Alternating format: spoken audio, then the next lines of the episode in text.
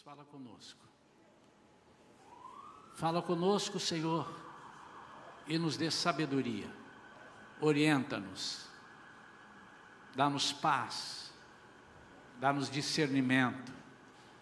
Nós possamos ter alegria em ouvir a tua palavra, Senhor. Somos escolhidos teus. Ajuda-nos a recebermos essa palavra com amor e alegria. Que ela encontre em nossos corações terrenos férteis e germine, Senhor, e frutifique bastante, em nome de Jesus. Amém.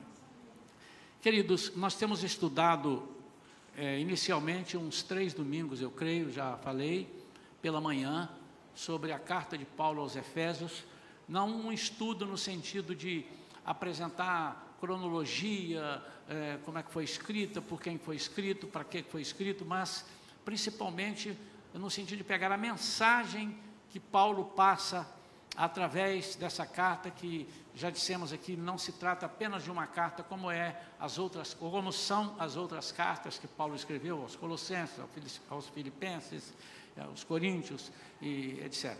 Ela é mais que uma carta, ela é um tratado do Evangelho. Ela é algo que, segundo alguns é, teólogos bem influentes e estudiosos, possivelmente essa carta foi copiada e entregue a outras igrejas, por ser um tratado. Ela é diferente da carta que é, João declara lá em, em, Apocalipse, a partir do capítulo 2, às igrejas da Ásia, né? João lá na ilha de Patmos, e ele escreve primeiramente a igreja de Éfeso. Ela é diferente, o teor é diferente. Ah, e Paulo escreve antes de João. Paulo escreve por volta do, do ano 61, 62, depois de Cristo. João estava lá na ilha de Patmos por volta do ano 80, 80 e poucos, né? Mas uma é uma carta específica, aquela de João, como ele escreveu a todas as outras igrejas da Ásia Menor. Já esta que Paulo escreve, por isso nós dizemos ela é como se fosse um tratado, ela, ela tem a finalidade de apresentar a pessoa de Cristo, a pensar, apresentar a igreja, apresentar o projeto de Deus que ah, o povo talvez tivesse perdido ao longo da história.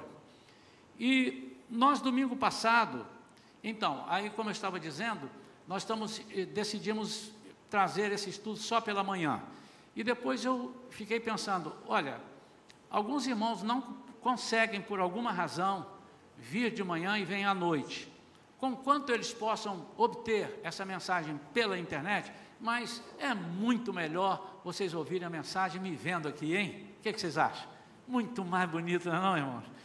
Mas, então, eu resolvi também alternar. De vez em quando eu alternarei. Como hoje estarei trazendo esse estudo à noite, Pastor, mas aí eu perdi, o que, que eu faço? Aí você pega lá para você não, não, não perder o fio da meada. No domingo passado, quase concluímos, porque nós apresentamos eh, a, ao povo como ela é apresentada, como, é, como a Igreja de Cristo é apresentada, ela é apresentada de seis formas. Ela é apresentada como um corpo, no capítulo 1. No capítulo 2, ela é apresentada como um templo, que é que nós vamos ver hoje. Depois ela é apresentada como um mistério no capítulo 3. No capítulo 4, ela é apresentada como um novo homem. Tá? E no capítulo 5, ela é apresentada como uma noiva. E no capítulo 6, ela é apresentada como um soldado. E domingo passado nós estávamos concluindo o corpo como é e dissemos que o corpo ele foi comprado pelo filho. E eu expliquei a diferença de ser é, comprado e de ser influenciado por alguém. É, eu exerço uma influência e trago alguns seguidores. As pessoas, por alguma fidelidade, me seguem. Mas quando eu compro, quando eu tenho direito sobre, é muito diferente. Porque é, legalmente eu tenho mais direito sobre aquilo que comprei.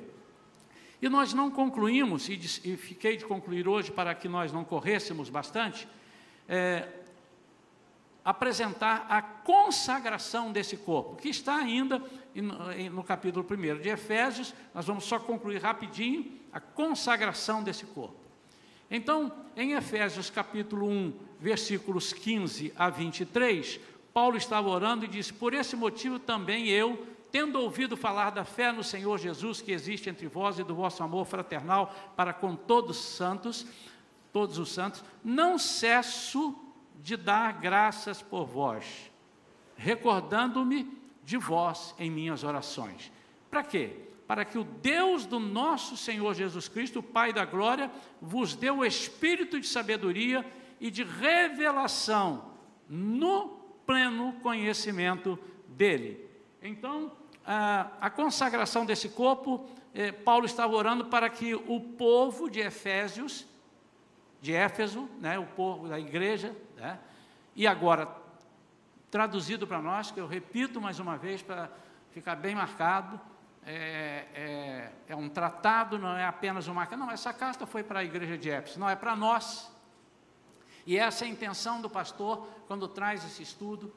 Eu não quero ser enfadonho, mas quando nós recebemos essa orientação de Deus, ainda no leito do hospital onde eu estava, que nós estudássemos é, nesse sentido, e alguns irmãos até já estão estudando a, a carta de Paulo. Sugiro que vocês leiam, que estudem, que acompanhem. É, Deus nos deu a direção para fazer a comparação e a analogia e trazer para nós aquilo que Deus espera de nós como corpo. Estamos ainda no corpo, né? Então, no versículo 17 ele diz: para que é, ele estava orando para que o povo conhecesse o Deus da glória. E é nosso dever, irmãos, orar pelos irmãos para que cada um conheça esse Deus na íntegra, na essência. Na íntegra, não, nós nunca conheceremos Deus na íntegra, desculpem lá. A Bíblia diz que nós estaremos no céu, moramos com Ele e moraremos eternamente com Ele, e Ele estará nos ensinando e nunca saberemos tudo a respeito dele, eternamente. Ensinado por Ele próprio. Na íntegra, não, mas na essência. Ou seja, aquilo que foi dito hoje de manhã, né? Hoje nós conhecemos em parte. Hoje nós conhecemos como quem olha para um espelho embaçado, um metal polido, como o Augusto mencionou, mas depois nós o conheceremos face a face. Vocês têm curiosidade de conhecer Jesus face a face? Deixa eu te dizer, você não pode conhecer Deus, não pode conhecer Jesus hoje. Se você conhecer Deus hoje, face a face, você morre. A Bíblia diz que nós morremos se conhecermos Jesus face a face. Moisés pediu, eu quero te ver, eu quero te ver, eu quero te ver. Ele disse, você não pode me ver, porque você vai morrer. Então deixa eu te ver. Como é que eu posso te ver? Pelas costas. Deita aí, nessa fenda que tem aí, eu vou passar, você me olha pelas costas. Está lá em Êxodo. Mas nós vamos poder. Você já imaginou como é que é Deus? Muita gente vai se surpreender, hein? Mas ele existe. Ele, ah, Deus é um espírito. Não, você vai estar lá em pessoa com ele. Eu creio literalmente nisso. Eu creio que Deus vinha no cair da tarde conversar com Adão. Como é que é, Adão? E aí, Eva? Como é que está aí? Tem um cafezinho aí? Fez um torresminho? Não? Não tem? Eu creio nisso, irmãos. E nós estaremos conhecendo. Mas enquanto não cheguemos lá, nós temos que orar para que cada pessoa conheça esse Deus, o Deus da glória. E muitas vezes nós dizemos, às vezes até como jargão, a glória de Deus invadiu este lugar. A glória de Deus inundou este lugar. Mas será que nós conhecemos o Deus da glória, não no sentido literal, no sentido de olhar cara a cara, tete a tete, mas conhecemos do que Ele é capaz? Ou conhecemos um Deus que nos amedronta? Eu era criança e eu lembro que eu tinha muito medo de Deus às vezes, porque tinha um pastor que pregava muito: olha, o Deus, Deus, a Bíblia diz isso, que ele tem uma voz de trovão. E eu tinha medo de trovão. Quando começava, aquela chuva, eu escondia lá, era eu e um cachorro que eu tinha. Eu tinha um cachorro, que aquilo era um exemplo de cachorro, Braddock, dava tempestade e ele escondia debaixo da mesa. Eu falei, eu não preciso de um cachorro desse, eu estou precisando de um cachorro que lata aqui quando chega, que vem a latir, quando o, cachorro, o ladrão vem, ele escondia debaixo da mesa e não tinha doutor que tirasse ele de lá. Mas eu também tinha esse medo, eu entrava debaixo da mesa, eu escondia. Não, não é para conhecer esse Deus, o Deus de medo, um Deus de justiça, um Deus de amor, um Deus de poder, um Deus de misericórdia. Então, Paulo estava orando porque parecia que aquelas pessoas não conheciam. Qualquer coisinha, eles claudicavam. Irmãos, eu fico pensando como que Deus deve se sentir triste conosco quando alguma coisa acontece diferente do que imaginamos e a gente começa a murmurar, ou temos medo. Ah, mas não vai acontecer. Será que vai? Não vai acontecer. Não, é natural que você fique um pouco desconfiado, porque isso já faz parte da nossa natureza. Mas quando nós estamos cheios do Espírito, quando nós conhecemos o Deus da glória, a nossa atitude, as nossas ações são diferentes. E Paulo estava orando por isso, para que eles conhecessem o Deus da glória, para que a igreja pudesse visualizar, entre aspas, né? tudo aquilo que acontecia, disse, isso é o Deus, Deus é capaz. Hoje, às vezes, a gente pergunta assim: você conhece a Deus, você sabe? Outras vezes, é, eu tive um pai que tinha uma fé muito grande, meu pai é, carnal, né? E ele dizia: Eu conheço meu Deus, e ele não falha. Mas ele falava com autoridade, que a impressão que tínhamos, que ele andou com Deus do lado a lado, de mão dada. Ou de mãos dadas. Ele falava com, com muitas, com muita profundidade. Eu conheço o Deus que eu sigo. Ele fazia, parece que eu estou vendo a cara dele. Deus não falha. É nesse sentido que Paulo estava orando, para que eles conhecessem. Ele diz aqui: estou orando, mas não só isso. Ele orou também para que eles conhecessem a glória de Deus. Porque muitas vezes nós sabemos que o Deus é capaz disso, Deus é capaz disso, mas a glória dele. Será que nós temos experimentado a glória de Deus? Oro ainda, versículo 18, para que os olhos do vosso coração sejam iluminados, para que saibais qual é a real esperança do chamado que ele vos fez, quais são as riquezas da glória da sua herança nos santos. Santos conhece minúsculo, somos nós, separados. E a incomparável grandeza do seu poder para conosco, os que cremos, conforme a atuação da sua portentosa força. Então, primeiro ele ora para que nós conheça, para que eles e nós conheçamos e eu estou pedindo que a igreja ore por cada um de nós, para que cada um. Imagine cada um dos irmãos aqui conhecendo o Deus da glória. E agora imagine cada um dos irmãos conhecendo a glória de Deus, ou seja, tendo experiência com esse Deus. Mas não só a glória de Deus no sentido de um milagre, mas no sentido de conhecer como é o programa e o poder de Deus. Nesses versículos 18 e 19, ele, ele fala sobre o programa e o poder de Deus. Eu vou repetir: oro ainda para que os olhos do vosso coração sejam iluminados, para que saibais qual é a real esperança do chamado que ele vos fez. Quais são as riquezas da glória da sua herança nos santos e a incomparável grandeza do seu poder para conosco. Os que cremos, conforme a atuação da sua portentosa força. Qual é o programa?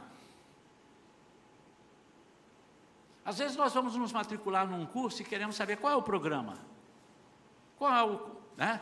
Não só o conteúdo programático, mas qual é o programa? E você sabe, meu amado e minha amada, que eu não tenho medo de afirmar que muitas pessoas que se dizem cristãs, filhas de Deus, servem a Deus, não conhecem o programa de Deus. E conhecer o programa de Deus é de uma importância tremenda. porque isso vai determinar as nossas ações. Augusto hoje pregou. Aliás, quem não veio de manhã perdeu uma, uma mensagem profunda sobre o amor de Deus. Aquilo que eu, eu vejo, às vezes eu não vejo, mas quando eu vejo, eu vejo, eu tenho que sentir. Mas como eu vou sentir se eu não conheço esse Deus da glória?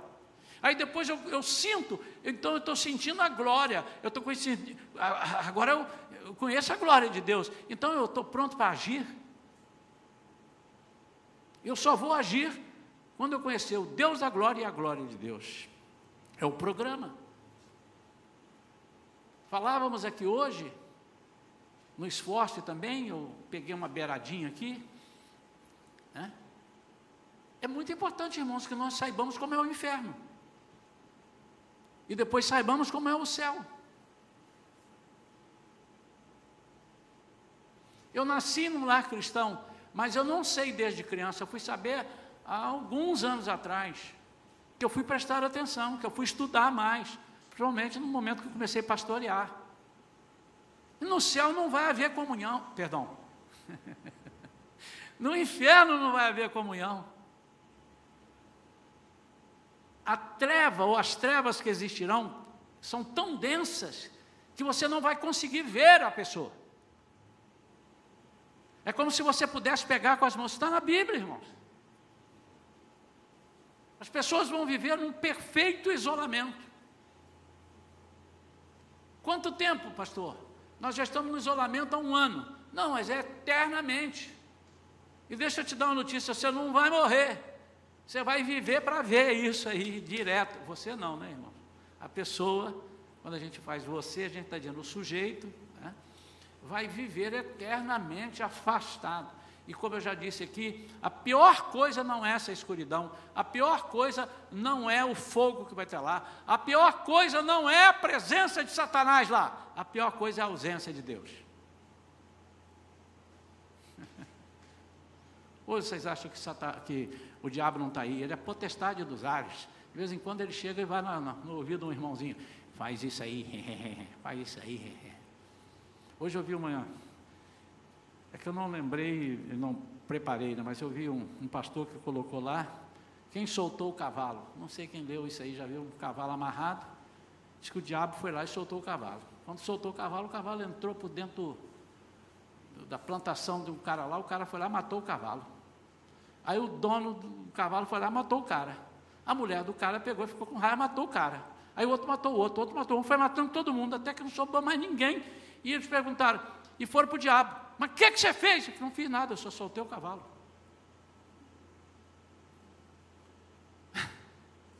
E às vezes, amados, nós não nos damos conta que a nossa luta não é contra a carne, não é contra é, sangue, não é contra o A, O, B ou C, é contra as potestades espirituais que habitam as regiões celestes.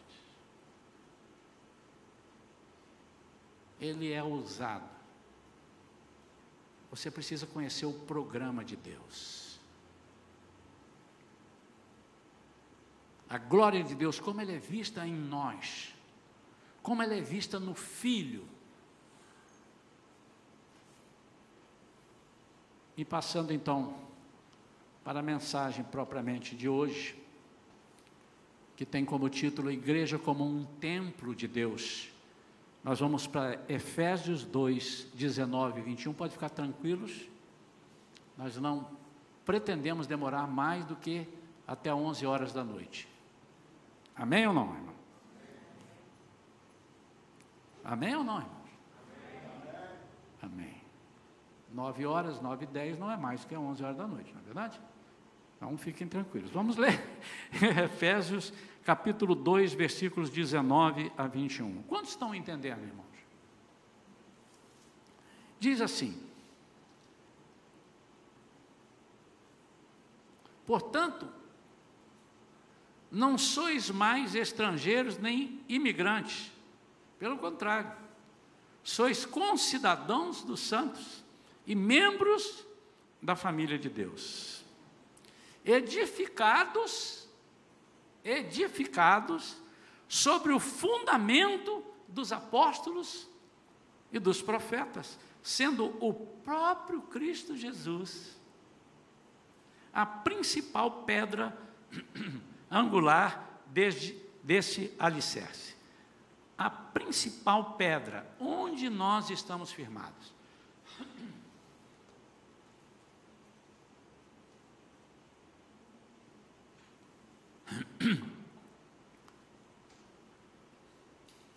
Nele, o edifício inteiro, bem ajustado, cresce para ser um templo santo no Senhor.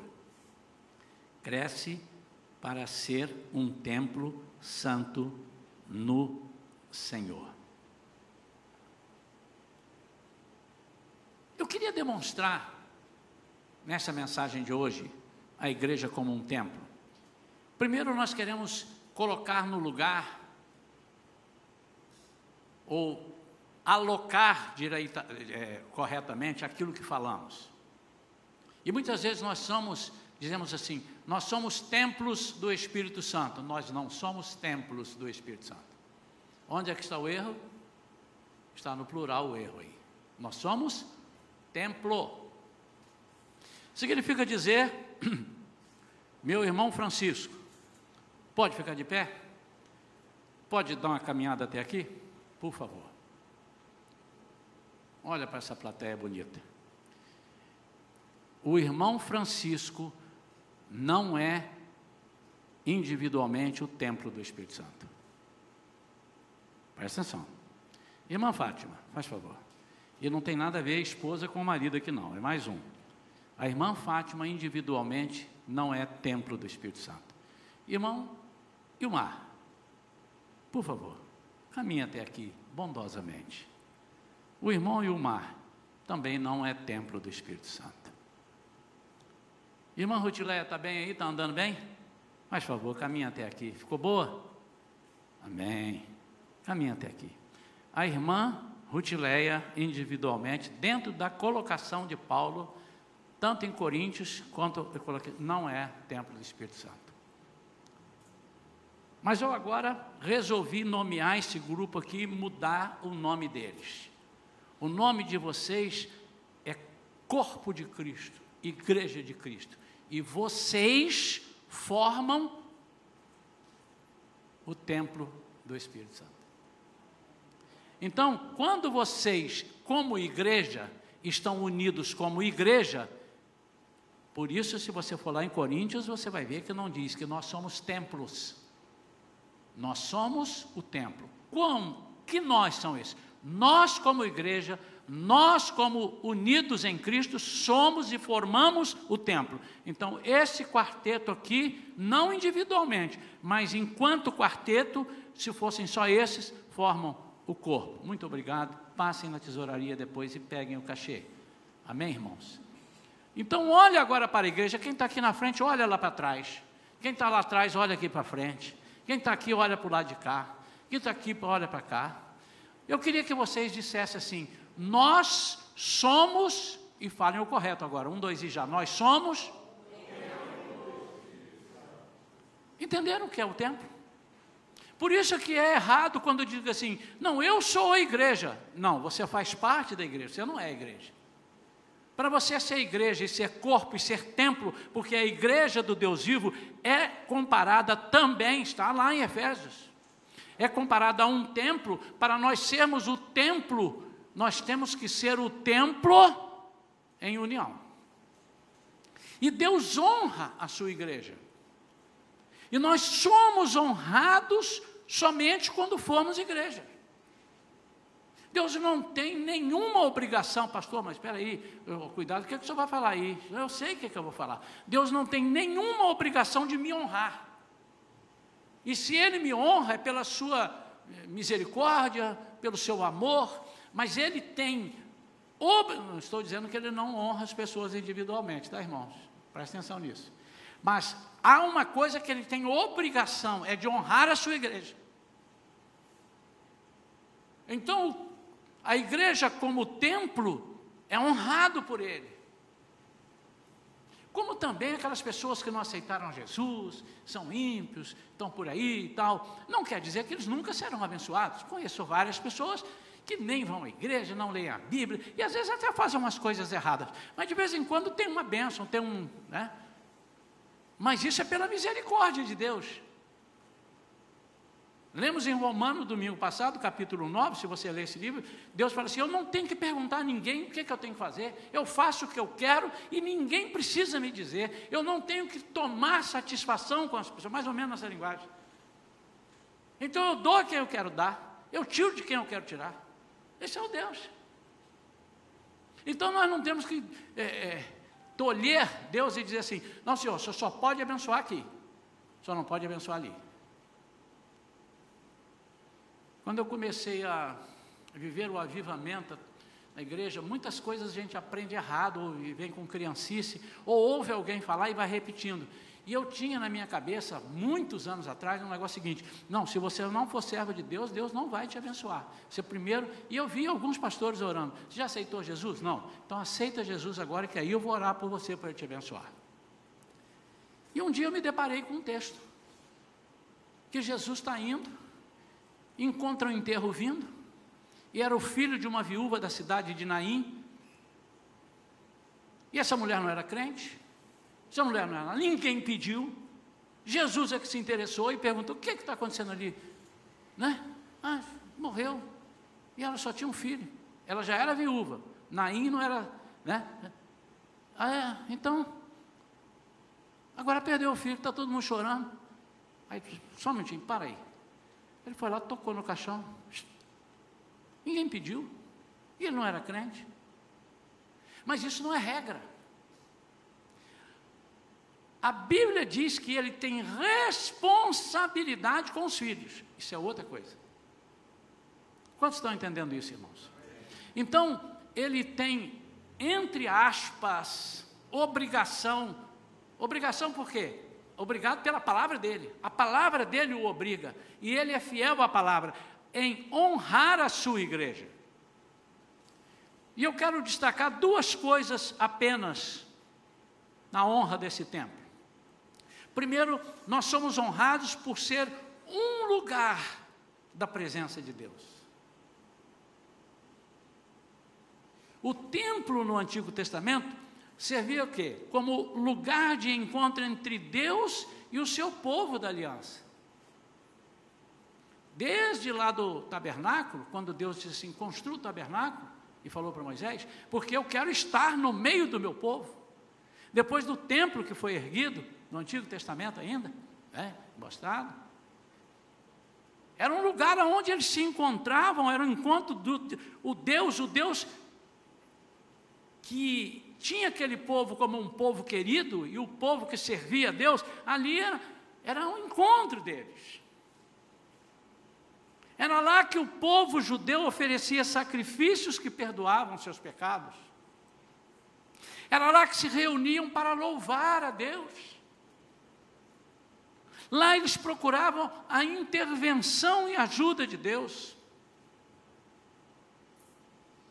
Agora, olha que coisa interessante. O templo era uma advertência visível. O que é, que é advertência? Ó, oh, estou advertindo vocês, hein? A quem? Principalmente aos de fora. Era uma advertência visível a todos que podiam vê-los adorando, a todos até principalmente de fora, eu vou repetir isso, de que Deus estava presente com eles. É como se Deus colocasse alguém aqui na porta, ou o próprio Deus chegasse e dissesse assim: ó, cuidado, hein? Meu povo está adorando e eu estou aqui dentro, hein? Quem tem juízo tem medo, hein? Cuidado. Quando o povo de Deus saía no Antigo Testamento com um exército para guerrear, quem ia na frente? Ia com a bandeira do povo de Deus. E as pessoas que viam aquilo temiam, diziam: caramba, não dá para enfrentar esse povo. Então, essa era uma das finalidades. E o que Deus quer para nós hoje é exatamente que nós estejamos aqui como se estivéssemos num encontro com Ele. E nós precisamos estar aqui não nos cultos de domingo, mas como igreja, como corpo, como membresia unida aqui, como dizemos que somos parte dessa igreja, nós precisamos ter no nosso coração, mas não só no nosso coração, nós precisamos demonstrar que Deus está aqui. E será que nós temos visto a presença de Deus aqui, irmãos? Não literalmente, porque ele não pode estar aqui em, em, em carne e osso, né? mas vemos quantos testemunhos nós obtemos, obtivemos já aqui de pessoas que foram curadas ou de pessoas que tiveram seus casamentos restaurados ou que tiveram posse de emprego aberto ou, ou, ou, ou, ou um monte de coisa. Não é aqui que a gente vem ao altar oferecer os nossos sacrifícios?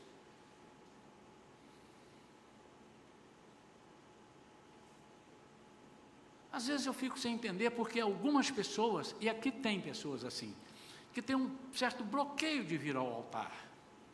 Não, não precisa, no altar, mas por quê? Deus me cura aqui. Aquele, aquele orgulho, às vezes, aparentemente, um orgulho. A pessoa, não, não preciso sair daqui. Se Deus quiser me curar, me cura aqui. Não. É tipo Namã. É, por que, que eu tive que vir aqui mergulhar nesse, nesse rio barrento? Bastava Deus me falar, na minha terra tinha dois rios mais límpidos que esse Jordão, Abana e Farpar. Muito mais limpos. Ele já falava, eu já vinha mergulhado de lá.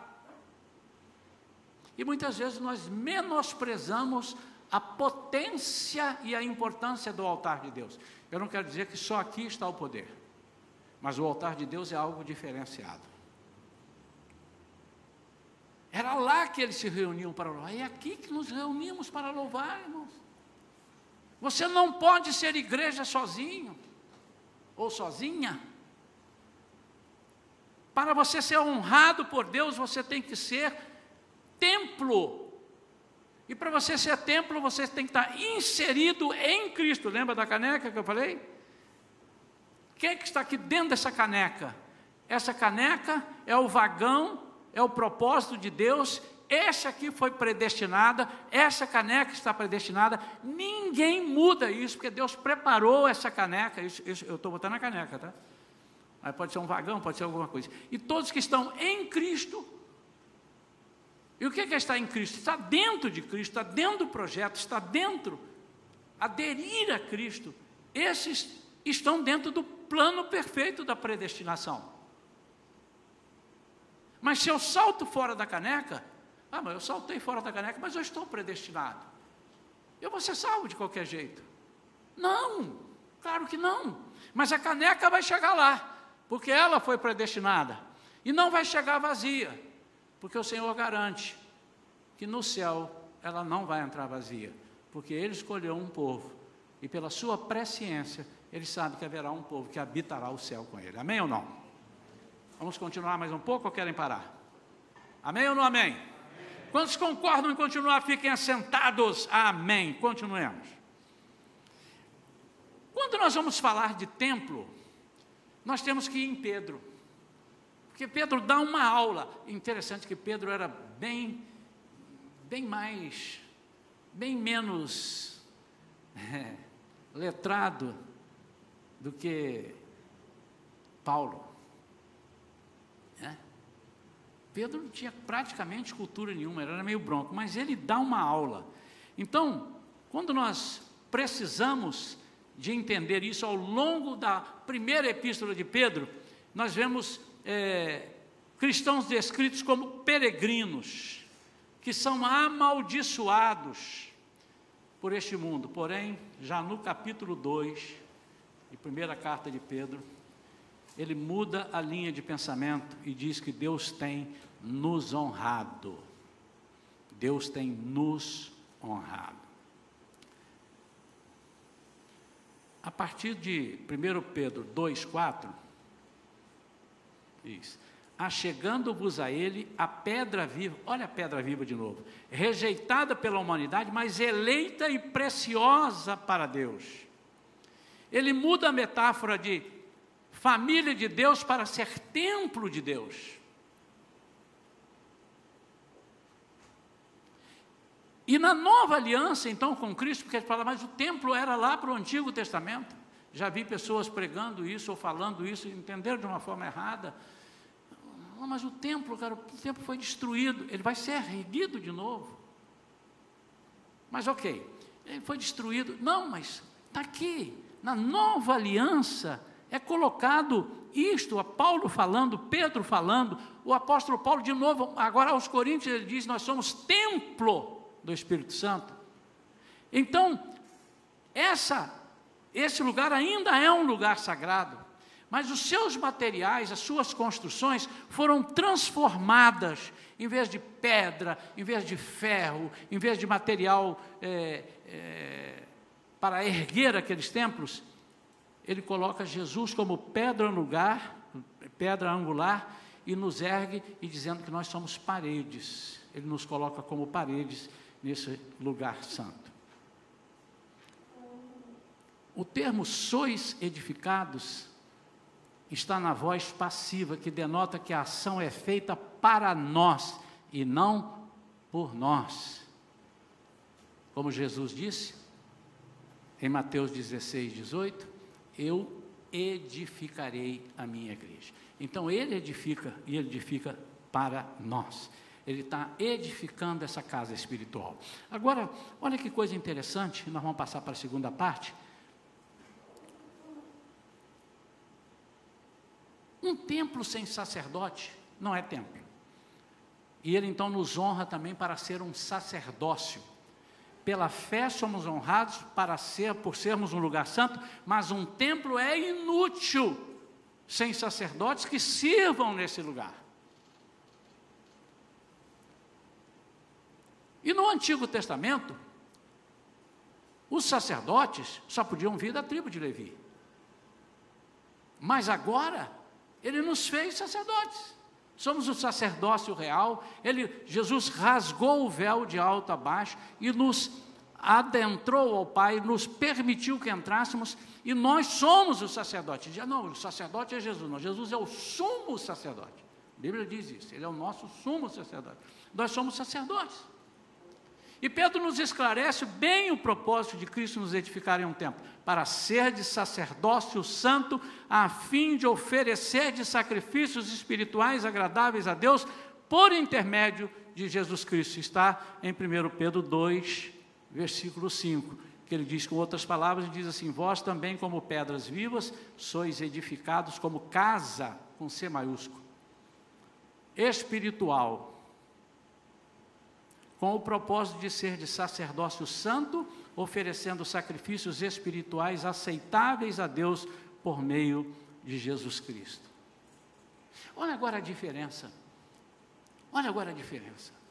Lá no Antigo Testamento, no Antigo Testamento, é, os templos eram os lugares onde as pessoas iam oferecer os holocaustos, oferecer os sacrifícios.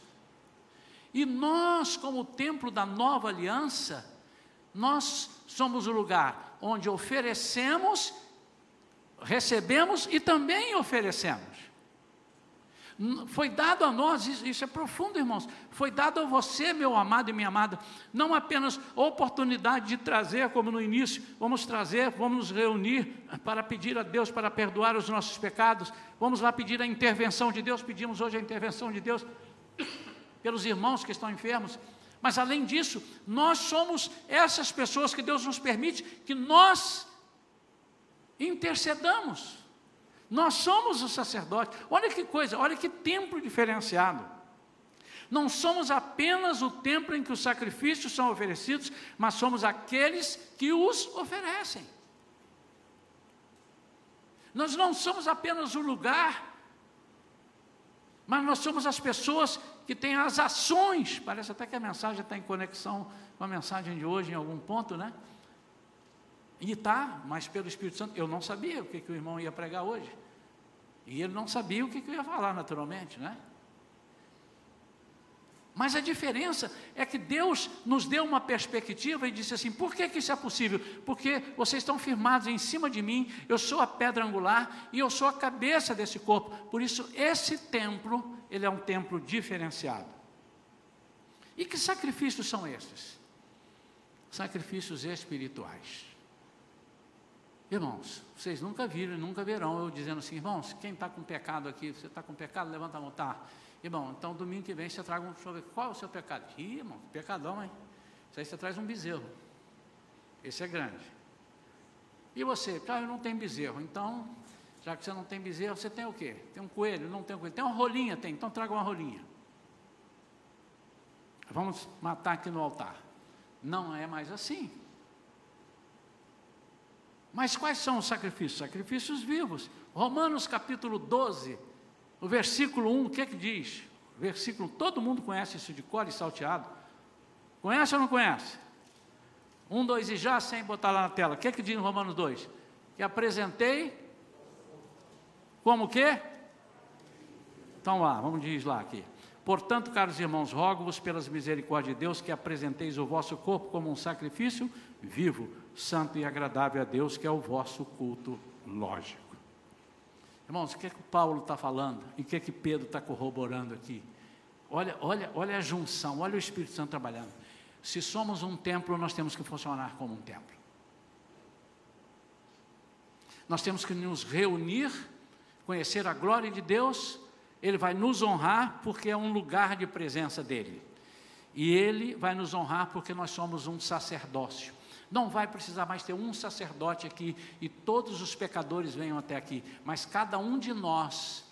Por isso é que você, antes de participar da ceia, ajoelha aí e, como seu sacerdote de você mesmo, você diga: Senhor Jesus, me perdoe esse pecado que eu cometi, essa falha que eu estou incorrendo, e tal e tal. Não precisa você trazer aqui, ficar numa fila para o sacerdote mor falar por você.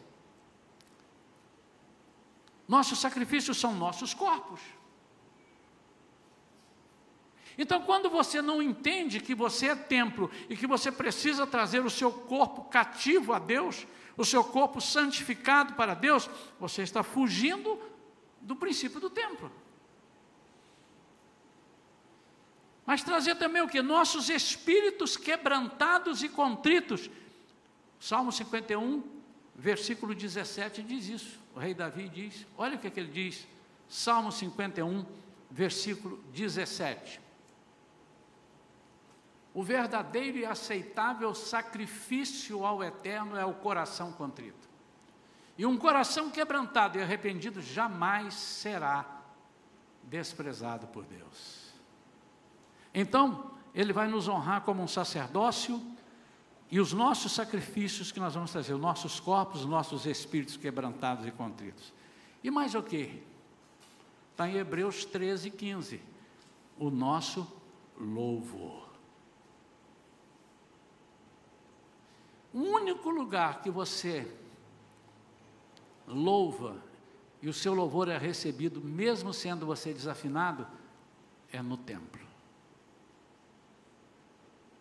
é no templo. E Deus recebe o seu louvor desde que ele seja sincero da sua alma, que você o entregue como sacrifício. No Antigo Testamento, eles se reuniam para louvar a Deus. No Novo Testamento, nós nos reunimos para louvar a Deus. Como? Com o nosso corpo. Hebreus 13, 15, já abriu aí? Diz assim: Sendo assim, por intermédio dele, ofereçamos continuamente a Deus um sacrifício de louvor, que é o fruto dos lábios que confessam o seu nome. Quantos confessaram o nome do Senhor Jesus aqui? Quantos são é, batizados em nome de Pai, do Filho do Espírito Santo numa igreja evangélica? Então, sabe qual é o seu fruto? É um sacrifício de louvor. É quando você abre a boca e louva. E isso é algo que alegra o coração de Deus. Deus honra a sua igreja, honrando primeiro por ser um lugar da presença de Deus e depois por ser por sermos nós um sacerdócio. Não existe um templo onde não tem um sacerdócio, ele não tem nenhum valor. O templo onde nós Vamos e não esperamos encontrar Deus, nos alegrar com Deus, louvar a Deus, pedir as coisas a Deus, oferecer as coisas a Deus. esse templo não tem sentido nenhum. Ele pode ser um lugar de um baile, ele pode ser um lugar de uma reunião de negócios. Mas o templo, segundo Paulo explica, e segundo Paulo diz em Coríntios, segundo Pedro está dizendo, nós somos a união que faz o templo. Então somos todos templo de Deus. Deus não tem mais de um templo. Pastor, mas e a igreja dali? Ela é templo, junto com essa daqui. Se eu disser que essa aqui é um templo, a de lá ele tem templos. Deus não tem templos, Deus tem templo. Por isso, a única igreja que vai subir é a igreja de Cristo. Mas vai ficar uma igreja aqui. A igreja de Satanás ficará aqui. E será dirigida por um grande homem, um profeta, que ajudará o anticristo a resolver uma série de coisas. Inicialmente parece que vai ser a igreja mais perfeita. Não quero entrar aqui no, no, até porque isso vai ser, a Bíblia dá algumas, algumas referências, mas o que, é que vai ser permitido nessa igreja, ou o que, é que não vai ser permitido nessa igreja, eu posso deduzir. Que vai ter uma libertinagem. Porque vocês não podem tentar me convencer que a igreja de Cristo subindo, o Espírito Santo dando um passo atrás e abrindo a, a, a, a, Satanás que ele opere. O Espírito Santo continuará aqui na terra. O Espírito Santo não sobe, irmãos. Senão ele não vai poder convencer as outras pessoas que quiserem aceitar Jesus do pecado, da justiça e do juízo. A igreja que sobe. E o que detém Satanás para não fazer o que ele quer é a igreja. Alô? Somos nós. Juntamente com a igreja sincera dali, da colar e de lá. Mas é uma igreja só, é essa igreja, a igreja honrada pelo Senhor. E o sacerdócio é um só, é o corpo de Cristo, é o templo. Por isso, irmãos, cada dia eu entendo melhor. Quando o inimigo quiser ferir a igreja, ele fere um só, ele já feriu a igreja. Às vezes acontece uma coisa no pastorado da gente, né? nesses 11 anos aqui na Shalom, acontece umas coisas, a gente fica assim vendo, meu Deus, tem um negócio aqui, tem aqui. E a minha esposa, com grande sabedoria que Deus deu a ela, ela tem um discernimento assim, de vez em, não, de vez em quando ela não tem um discernimento, de vez em quando ela tem esse discernimento, esse, não é específico. Ele disse, sabe o que é, filho? O Espírito Santo está triste, porque a igreja foi ferida. Se ferir um, toda a igreja sente. Embora esse lado aqui não saiba que o irmão foi ferido, mas ela vai sentir. Porque deu vazão a penetração do mal. Assim como, irmãos, não sei quantos já tiveram essa experiência.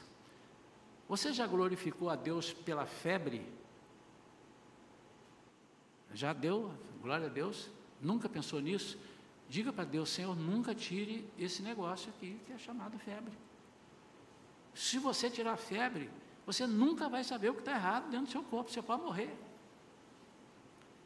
Então a febre é para mostrar que tem alguma coisa. E a febre espiritual, a febre espiritual, se é que eu posso chamar assim, é algo dizendo a alguém, não necessariamente aos pastores, porque nós não somos os únicos com quem Deus fala, mas a direção para a igreja, primeiro, com certeza ele dá a nós, ele não dá.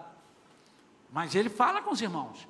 Senhor, irmão, pastor, vamos orar. Tem alguma coisa assim no ar que eu estou sentindo. Está sentindo, irmão? Tem alguma coisa? É, então, é febre. Sentiu uma febrezinha. E você diz assim, engraçado, mas eu não estou sentindo nada. Já aconteceu isso com vocês? Estou com febre, aperta aqui, aperta ali. Corri na praia hoje. Irmãos, olha só. Ontem eu fiquei feliz que eu nadei, irmãos. Eu nadei, irmãos. Para quem não sabe o que, é que eu estou falando, irmão, pô, um cara velho desse aí nadou, nadando. É porque eu saí do Covid e ainda estou em recuperação de respiração. Nadei.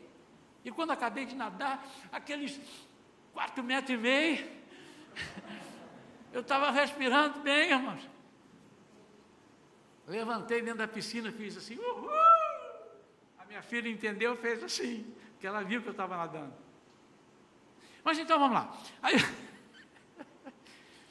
visitante, se você quer ver pela igreja, pensa primeiro que esse pastor é meio doido assim mesmo, né? Doido por Jesus, apaixonado por ele. Sou mesmo.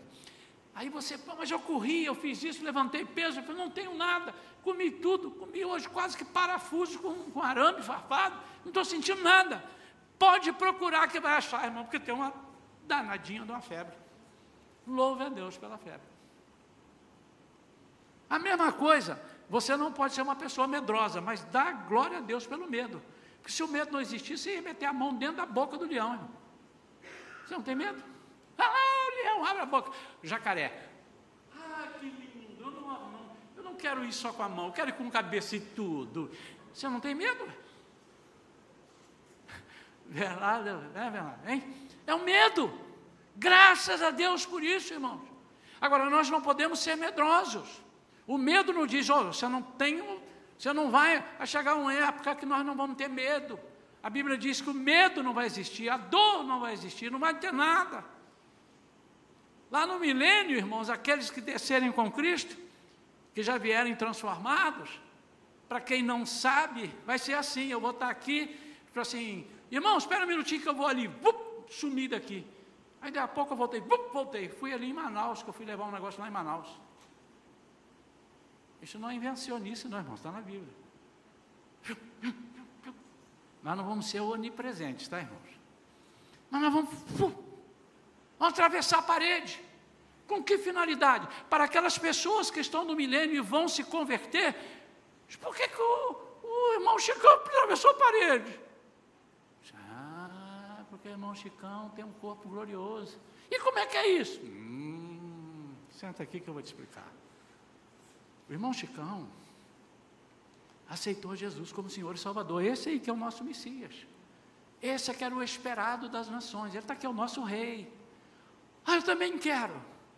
Aí ele aceita Jesus. Vai haver conversão. As pessoas que nascerem no milênio vão precisar de se converter a Jesus. Não, não é filho de peixe, peixinho é. Quem nascer, nasceu e precisa aceitar Jesus.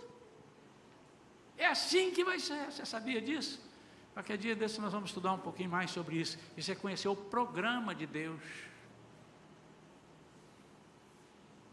Os principais teólogos nós não sabemos dizer ainda.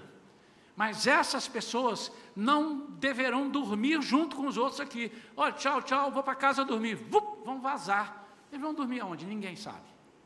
Não é no céu, porque ainda não fomos para o céu. Só iremos para o céu depois dos mil anos depois do julgamento do trono branco. Aí iremos para o céu. Mas vamos estar num lugar aí, numa atmosfera, aí, em algum lugar. Isso os principais teólogos, estudiosos, mas isso são mistérios de Deus. Mas com certeza não estaremos, hum, eh, com certeza, quase com certeza, não estaremos com eles assim. São mistérios. Quero encerrar perguntando: Será que nesses minutos o Espírito Santo falou com você do valor que você tem? Até lembrei do corinho. Quero que valorize o que você tem. Você é um ser, você é alguém tão importante para Deus.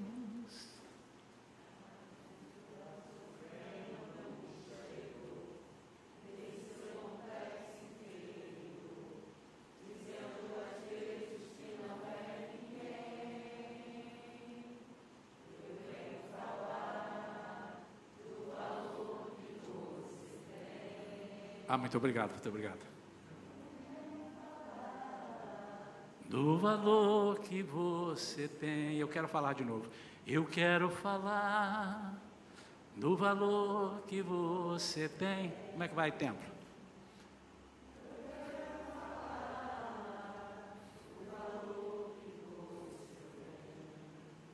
Ele está em você, o Espírito Santo se move em você.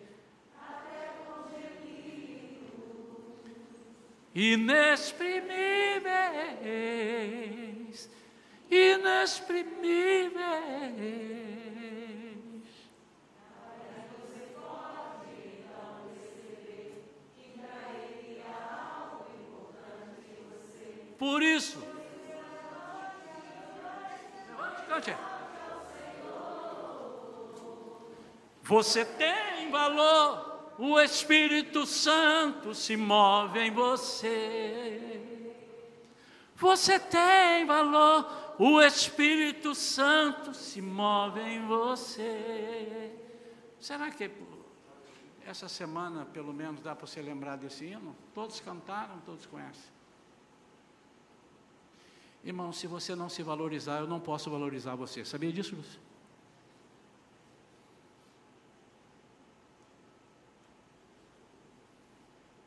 Viu, João? Viu, Rafaela? Viu, Glaucinha?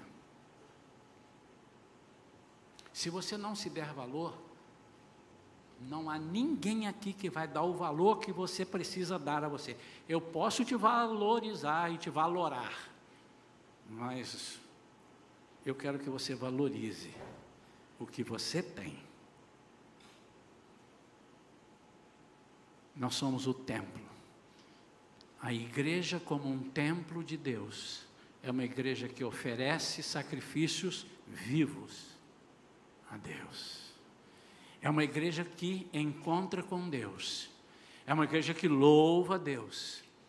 Agora deixa eu explicar uma coisa para você.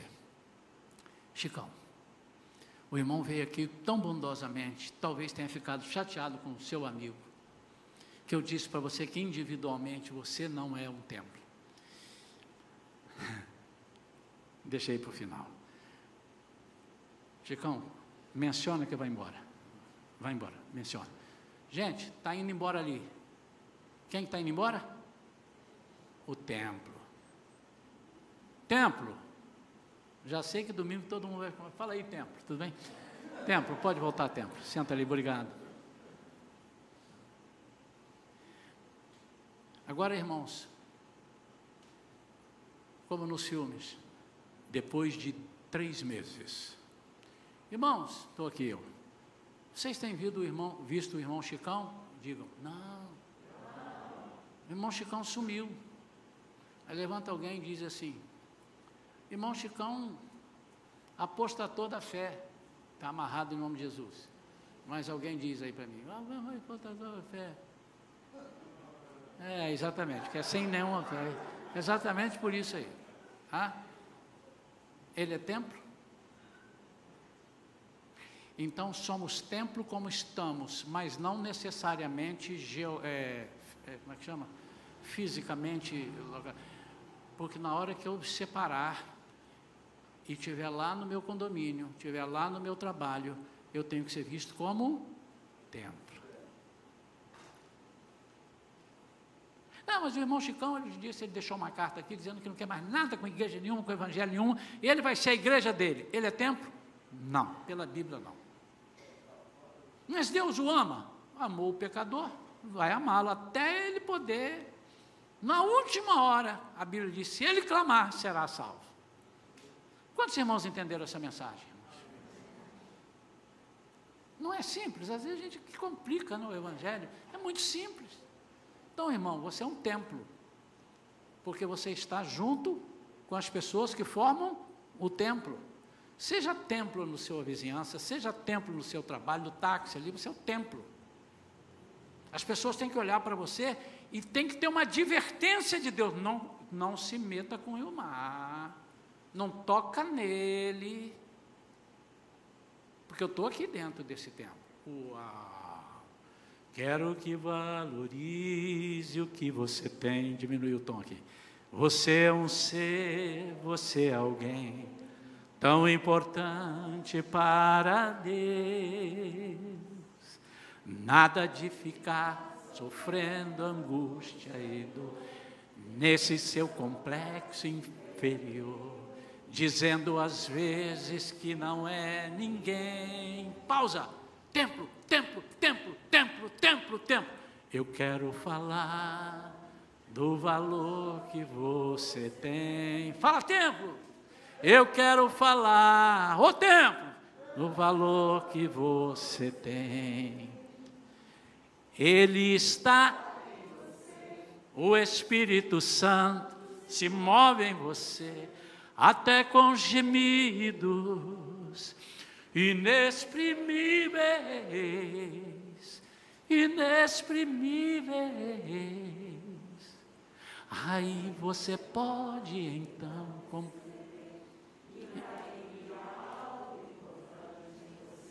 Por isso,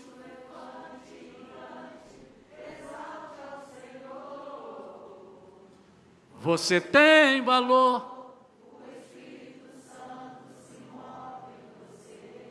Está morrendo, está murchando. Você tem valor, o Espírito Santo se move em você. Você tem valor, o Espírito Santo se move em você. Olhe para alguém e diga: você tem valor, o Espírito Santo se move em você. Vamos falar para as crianças. Você tem valor, o Espírito Santo se move em você. Você tem valor, o Espírito Santo se move em você. Continue cantando. Você tem. Alguém veio para cá hoje e nos últimos dias, nos últimos meses, alguém disse: Você não vale nada, você não presta, você não é isso? Responde isso: Eu tenho valor, porque eu sou templo. Eu sou templo, você está por fora, eu sou templo. E quem me escolheu não foi um ou outro, foi Deus. E Ele me honra como templo. Você tem valor,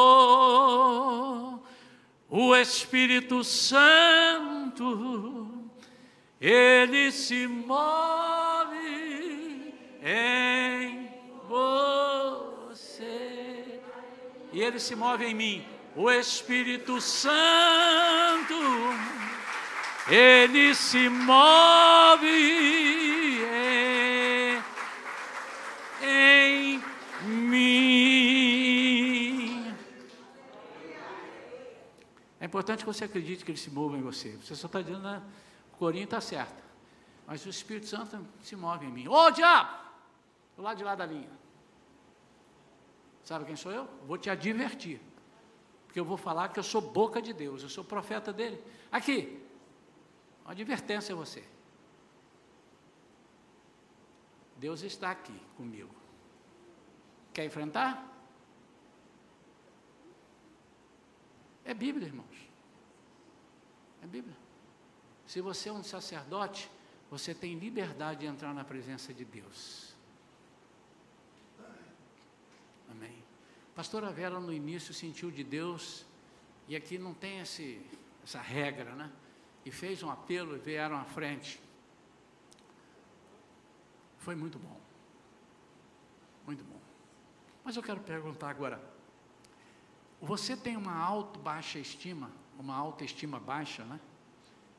A alto com U, né? Alto, a sua estima está baixa? Você não acredita que você sirva, que você tenha valor? Nessa noite Deus acabou de provar, está escrito lá em Efésios, no ano 60 e poucos depois de Cristo, tem dois, quase dois mil anos que isso foi escrito. Eu anotei uma frase aqui que eu li que eu achei sensacional num livro que eu estava lendo. Portanto, o crente, preste atenção nisso. Quem quiser essa frase depois, o irmão depois copia e manda para todo mundo aí. O crente está lutando a partir de uma vitória e não para alcançar uma vitória. As cartas divinas já foram marcadas. Deus já venceu. Então você está lutando a partir da vitória. Por isso que somos mais do que vencedores. Nós não estamos mais lutando para ter uma vitória. Você não pode lutar para ter vitória, irmão. Você não consegue. Jesus já proclamou essa vitória. Então você está lutando a partir da vitória. Não, mas eu estou lutando. Não, não, não, não. Aqui, você está lutando por outras coisas, porque a vitória já é certa. E a Bíblia diz, ó profundidade, Romanos 11, 33, ó profundidade da riqueza, da sabedoria e do conhecimento de Deus, quão insondáveis são os seus juízos e quão inescrutáveis os seus caminhos.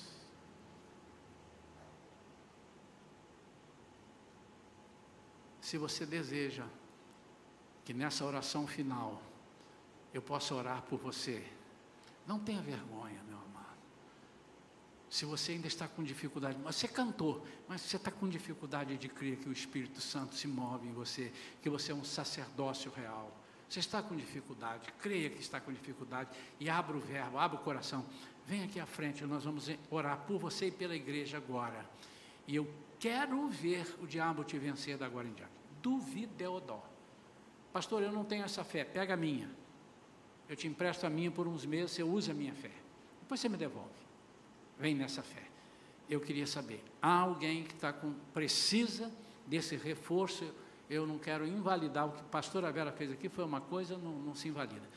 Mas, para você crer que você é um lugar da presença de Deus e que você é um sacerdócio desse templo. Quantos precisam disso e não conseguem? Só quem não consegue. Agora, deixa eu te dizer: se você precisa e não veio, e eu estou chamando para vir, você vai ficar incomodado essa noite. Você vai ter que conversar com Deus lá e dizer assim, o que, que houve, cara? Eu te dei oportunidade, você negou fogo. Então não negue. Eu quero crer que enquanto a palavra foi pregada, muitas vidas foram curadas aqui nesse sentido de interior. Eu creio assim. Mas eu não posso deixar de abrir essa oportunidade. E também para aqueles que estão conosco, temos visitantes que eu não conheço a todos. Quem sabe você esteja afastado dos caminhos do Senhor, ou você está com um problema que nós não sabemos e não precisamos saber. Ou se há alguém entre nós que não aceitou Jesus como seu Senhor e Salvador. Este é o momento. Você poderá ter outros, mas poderá não ter nenhum mais. Eu não sei te dizer isso. Se houver alguém assim que precisa dessa oração, faz só um sinal para mim assim, eu vou orar daqui. Alguém ou que está afastado e, que já, e, e, e deseja voltar, ou que não é crente em Jesus e quer se entregar para Ele. Tem alguém? Todos são de Jesus? Amém. Então vamos terminar orando. Pai querido, em nome de Jesus, a tua palavra cura. O salmista disse: enviou-lhes a palavra e eles foram curados. Pai, que nós possamos sair daqui nesta noite conscientes, convictos de que o Espírito Santo mora em nós. Nós somos importantes porque o Senhor nos honra como templo. O Senhor nos honra, Senhor, como um lugar onde o Senhor habita. O Senhor nos honra porque o Senhor habita dentro de nós. E o Senhor nos colocou como sacerdócio real, onde nós podemos adentrar a presença de Deus sem a necessidade de outro sacerdote. Pai, nós queremos sair daqui hoje libertos e curados, transformados. Que essa palavra de Paulo aos Efésios, nesse segundo capítulo, venha corroborar com o primeiro e nos preparar para o próximo, que é a igreja como um mistério de Deus. Ajuda-nos, Senhor. Dá-nos uma semana poderosa, corajosa em nome de Jesus. Amém. Amém. Podem assentar um instante, queridos.